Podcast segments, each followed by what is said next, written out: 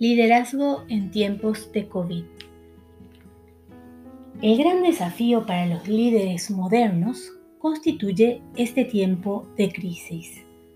Y una crisis bien gestionada puede convertirse en una herramienta poderosa de aprendizaje para situaciones futuras. Un buen líder debe mantener su equipo unido y motivado en cualquier situación, sin importar lo difícil que ésta sea. En ese sentido, el papel que desempeñan las empresas en el actual escenario es fundamental para la subsistencia. Su gran misión es proteger la salud y la seguridad de sus empleados, sus familias y la sociedad toda, para así ser utilizadas inclusive como una oportunidad para crecer y cambiar.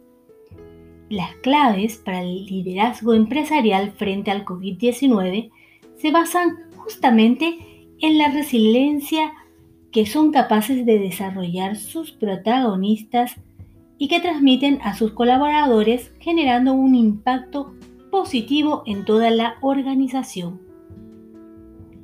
Los líderes deben generar conversaciones integrales desde todos los estamentos de la organización que permitan dar una respuesta rápida y efectiva a cualquier situación imprevista y de incertidumbre que se pueda generar.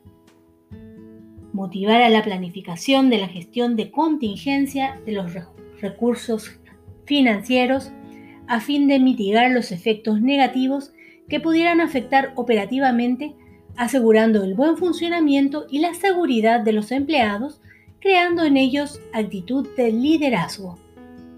Un buen líder debe asumir la realidad y el control de la situación. Su tarea es guiar, avanzar y no permitir que el miedo se apodere de sus colaboradores. Marcar metas comunes entre estos y la empresa. Potenciar una comunicación asertiva y cercana con sus colaboradores. Definir un plan de acción concreto y ponerlo inmediatamente en marcha. El líder debe buscar controlar el miedo. De ser posible, debe buscar la ayuda de expertos que ayuden a mitigarlo con asesoría. Mantener un clima organizacional ameno y distendido para evitar el estrés en lo posible. Crear grupos de apoyo cambiar la forma de pensar. Las crisis abren nuevos caminos para quienes tienen el valor de aceptar los retos.